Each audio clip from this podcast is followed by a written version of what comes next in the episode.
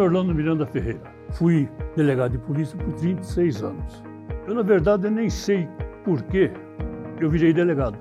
Porque geralmente a gente segue familiares que a gente quer bem e, e que segue uma profissão vão bem. E eu não tenho nenhum policial, nem antecedente, nem da, dos meus filhos, ninguém na polícia. Mas eu descobri que eu tinha vocação quando eu ainda estava no Exército, não era polícia. Eu já era formado em Direito. E em 1968, eu fui escrivão de um inquérito policial militar. Naquela época, a gente vivia sobre a égide da, do regime militar e apareceram em Bauru algumas canetas revólver. Foi aberto o um inquérito policial militar e eu fui escrivão. E ali eu senti gosto, achei muito bacana a gente investigar e chegar a um resultado. A gente sai do nada e chega num resultado. E aí eu senti que eu gostaria mesmo de investigar. Mas eu não queria ser um investigador de, de favor. Em 1968, um amigo me ofereceu a nomeação para o cargo de delegado de polícia. E eu cheguei a vir aqui em São Paulo para assinar o documento. Mas quando eu cheguei, eu falei: não, eu não vou assinar, porque eu não quero receber favor do Estado. Eu quero ser delegado de polícia pelos meus próprios méritos. E não assinei o requerimento e voltei para casa. Naquele mesmo ano, foi aberto o concurso para o cargo de delegado de polícia. E eu me inscrevi e passei. Bem, eu fiz a minha carreira toda no interior. E a minha carreira foi picotada. Eu não fiquei, não me eternizei em lugar nenhum. Eu comecei minha carreira no município de Itaí, ali perto de Avaré, um município enorme, mas com uma população muito pequena. Na época tinha cerca de 3 mil habitantes. E eu cheguei em Itaí, deparei assim com uma situação inusitada. Logo à minha chegada, tinham várias moças bonitas na porta da delegacia que, quando viram a minha aliança reluzente, se evaporaram. E depois eu fiquei sabendo que eram as meninas casadoras da cidade, que, quem sabe, poderiam fazer, conhecer o delegado e achar um bom partido. Entrei na delegacia, tinha um monte de gente no saguão. Eu olhei e falei, o que, que eu vou fazer com esse pessoal aí? Aí eu fui, me apresentei ao escrivão, o senhor Benedito Simão de Mello. Eu faço questão de dizer o nome, que é uma homenagem que eu acho que ele mereceu. Ele é apelidado Nenê. Me apresentei, falei, eu sou o novo delegado, Devo dizer para você que é a terceira vez que eu entro numa delegacia. Se você me perguntar juridicamente o que, faz o que deixa de fazer, eu sei. Agora, para fazer, eu não sei. Então, eu preciso da sua ajuda. O que eu faço com esse povão? Ele falou, são as pessoas que estão fazendo queixa. E eu percebi, quando entrei na minha sala e comecei a receber as pessoas, que as pessoas chegavam com o seio carregado, assim, com um olhar bravo. E quando saíam da sala, eu percebia que saíam mais leve, saíam com as realizadas. Então eu senti naquela época que aquilo me agradava, porque eu vi pessoas saírem leves, com um problema solucionado. Eu falei, então eu levo jeito para esse negócio aqui. O meu primeiro desafio foi atender um levantamento de cadáveres na beirada da represa Jurumirim, que era a divisa do município. E ali eu fui meio cabreirão, sabe? Porque eu falei, não entendo nada disso, como é que eu vou fazer, como é que não vou, como é que eu vou me portar perante um cadáver? Então eu dei uma de malandro, falei, vou deixar o escrivão aí na frente, se eu ver que eu não vou encarar, eu afino. Mas, felizmente, cheguei, aceitei a situação com muita naturalidade e passei por mais esta prova. Mas o meu objetivo maior não era esse, meu objetivo maior era investigação. E aí, logo, logo, um mês depois, poucos dias depois de um mês da minha posse, eu tive a oportunidade de fazer uma investigação, um levantamento de local de crime. E aí o doutor Desgoldo me perdoe, sem saber nem o que era aquilo, eu fiz uma recognição visográfica.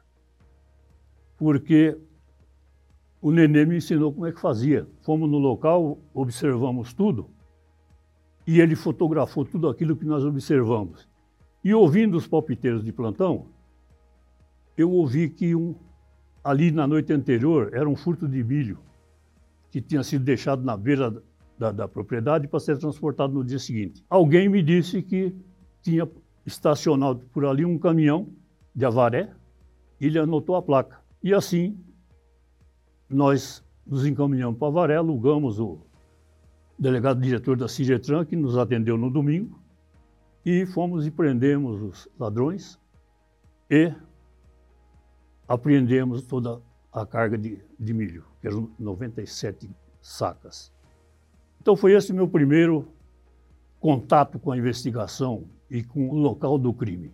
E eu vi que delegado de polícia que não, não sabe fazer um local de crime não pode ser bom delegado. Então, a, aquele foi o grande marco da minha carreira. Todas as vezes que havia um local de crime a ser observado, eu comparecia. A minha passagem por Itaí foi curtíssima, porque naqueles seis meses depois foram criados inúmeros cargos de delegado na polícia, e eu, já tendo averbado o meu tempo de 15 anos de exército, eu fui promovido à quarta classe por antiguidade. E pelas mãos do meu paradigma de ser delegado seccional, o Dr. José Cássio Neves Leite, eu fui levado à delegacia de polícia de Piraju. Pois bem, fui para Piraju e passei a enfrentar uma realidade diferente. Porque em Itaí o único auxiliar que eu tinha era o Nenê. Em Piraju eu encontrei uma cadeia com 70 presos, uns cinco carcereiros, uma Ciretran, um movimento bem razoável, com dois escriturários, e os cartórios criminais, onde tinham três escrivães trabalhando e mais um investigador. E eu tenho o costume, toda na minha vida sempre eu fiz por, por aí, de trabalhar em equipe. Eu acho que o delegado é mais uma peça de, da equipe. Não precisa ser eu sou o delegado, então cada um cumpre o que eu mandar, nada disso. Eu acho que o delegado é uma peça e todos os demais funcionários são parte daquela engrenagem. Então, nós montamos uma equipe que funcionava como um relógio. Se tivesse um escrivão de tomar de, à frente de uma investigação, ele tomava. Se tivesse um investigador de tomar no depoimento, ele tomava. O carcereiro da mesma forma. Enfim, nós trabalhamos realmente em conjunto. E aí, foi a minha dele segunda delegacia, que foi Piraju, onde eu permaneci por seis anos. Eu tinha sido delegado do Detran e onde nós promovemos em dois anos uma reformulação que há 20 anos não se fazia. Realmente nós fomos muito felizes no Detran. Só que eu tenho o estupim um pouco curto, sabe? Eu não, não aceito muito aquelas coisas que não devem ser aceitas mesmo. E eu dei uma trombada com o secretário adjunto do governo. Ele me convocou para uma reunião para que eu fizesse alguma coisa que eu não ia fazer. E eu trombei com ele. Bom, não precisa dizer que eu peguei o boné. Cheguei lá no Detran, falei, ó, oh, estou indo embora. Pedi exoneração e fui embora. Alguns poucos meses depois, o doutor Desgualdo, que era o delegado geral, me chamou e falou, Miranda, você não quer assumir a, a regional de Campinas? Falei, é comigo mesmo. E lá vou eu para Campinas. Logo depois foi criado o The Inter 2 e eu fui guindado a diretor. Mas eu deixei uma marca em Campinas, que pode até parecer não tão importante, mas é. Eu vim numa reunião aqui em São Paulo e ouvi delegados muito competente dizer que o delegado de polícia não lia e não escrevia. E eu pus aquilo na cabeça.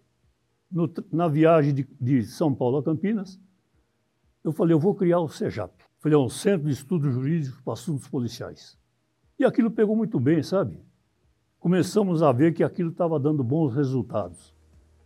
E aí eu pensei comigo, como é que, não, que, que adianta a gente ter todos os conhecimentos entre seis delegados de polícia?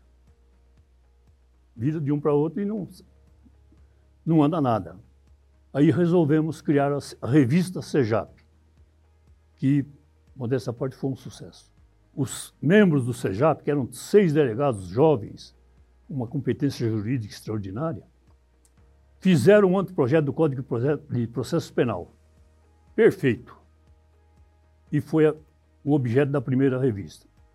A partir daí, o Sejap ganhou ressonância. Passou a ser levado para Ministério Público, magistratura, OAB, enfim, teve divulgação. Os grandes juristas da época se interessaram, então nós tivemos matéria de Dr. Zé Afonso da Silva, que é um constitucionalista renomado, Dr. Damásio Jesus, Dr. Torinho, enfim, os renomados juristas da época se interessaram em fazer artigo para o SEJAP. E aquilo foi um, uma maravilha. Infelizmente, a gente sabe muito bem que a polícia gira e os pensamentos são diferenciados. Alguém entendeu que aquela revista SEJAP me promovia muito, então encerraram a revista. E hoje em dia não, não, não se tem mais a revista SEJAP sendo editada. Mas é bom que se saiba que ela existe, porque nós não criamos aleatoriamente, nós criamos por portaria, publicada no Diário Oficial. E até hoje nunca ninguém revogou essa portaria. Se alguém chegar lá, vou fazer mais uma. A revista SEJAP está legalmente atendido. E eu tenho um certo orgulho, sabe que por isso é que eu digo que eu fui, graças a Deus, durante 36 anos, um delegado vocacionado. Eu sempre gostei de novos desafios, eu não me contentava de fazer só aquilo trivial. Eu gostava mesmo de, de desafios. Ao longo dos cento e tantos anos de Polícia Civil, a Polícia Civil foi criada em 1905. Ao longo de tantos anos, a polícia agasalhou, recebeu no seu seio delegados da melhor categoria, policiais altamente qualificados. Isto vão se revezando de tempos em tempos. Cada governo, porque a polícia não deveria ser, deveria ser uma polícia de Estado, mas a polícia é tida como polícia de governo. Então, dependendo do governo, a polícia tinha uma certa atividade ou deixava de ter. E até no meu tempo como delegado, Polícia Civil realmente acreditava o nível de violência na cidade. Então, tivemos esse tempo, que me orgulha muito, e hoje eu vejo que os delegados de hoje são iguaizinhos como nós fomos. Não são nem melhores nem piores, são, iguais. Só que a política de governo não atende os interesses, não da, da polícia, não atende os interesses da sociedade. Porque hoje sucatearam todas as delegacias de polícia, eu falo todas, porque cada lugar que você vá, você vê uma parede rachada. Reduziram os salários do, dos policiais a níveis aviltantes. O delegado de polícia do Estado de São Paulo hoje é o que menos ganha no Brasil. Então, isto influenciou, não que os delegados deixassem de trabalhar, os delegados de hoje são, são tão brilhantes, falta incentivo do Estado. Então, esta a posição que eu vejo. Não que os delegados de hoje sejam menos eficientes, são menos atendidos pelo governo. O Grupo Guerreiros, eu já vi alguém definir com, de uma forma ou de outra, e eu defino do meu jeito. O Grupo Guerreiro nasceu por acaso. Nós fizemos um almoço de confraternização com a pandemia da Covid. Eu fiquei em casa ilhado por dois anos. E eu já não aguentava mais aquele confinamento. E liguei para alguns delegados amigos e promovemos um almoço na Associação dos Delegados de confraternização. E o Kifuri criou um termo que eu abracei.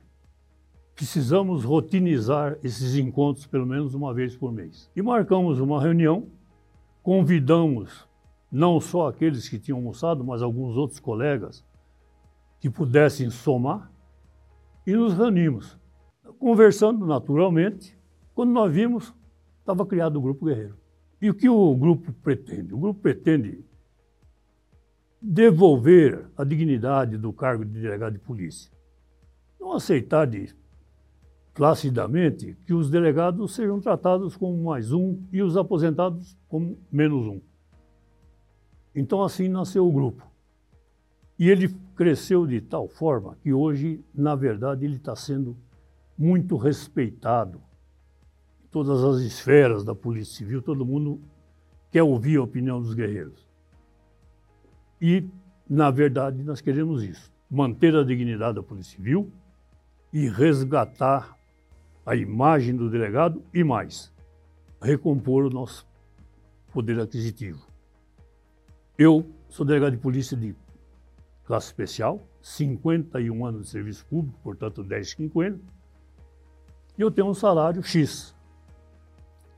Esse salário, ao invés de eu receber com os descontos normais, eu recebo com um desconto, que aliás não é desconto, é um confisco, de um terço. Eu recebo dois terços do meu salário. No mais, o governo confiscou. E isso é uma das nossas metas a atingir e vamos atingir. Nós vamos brigar, que esse grupo chama guerreiro exatamente por isso. Que é um monte de gente brava, sabe?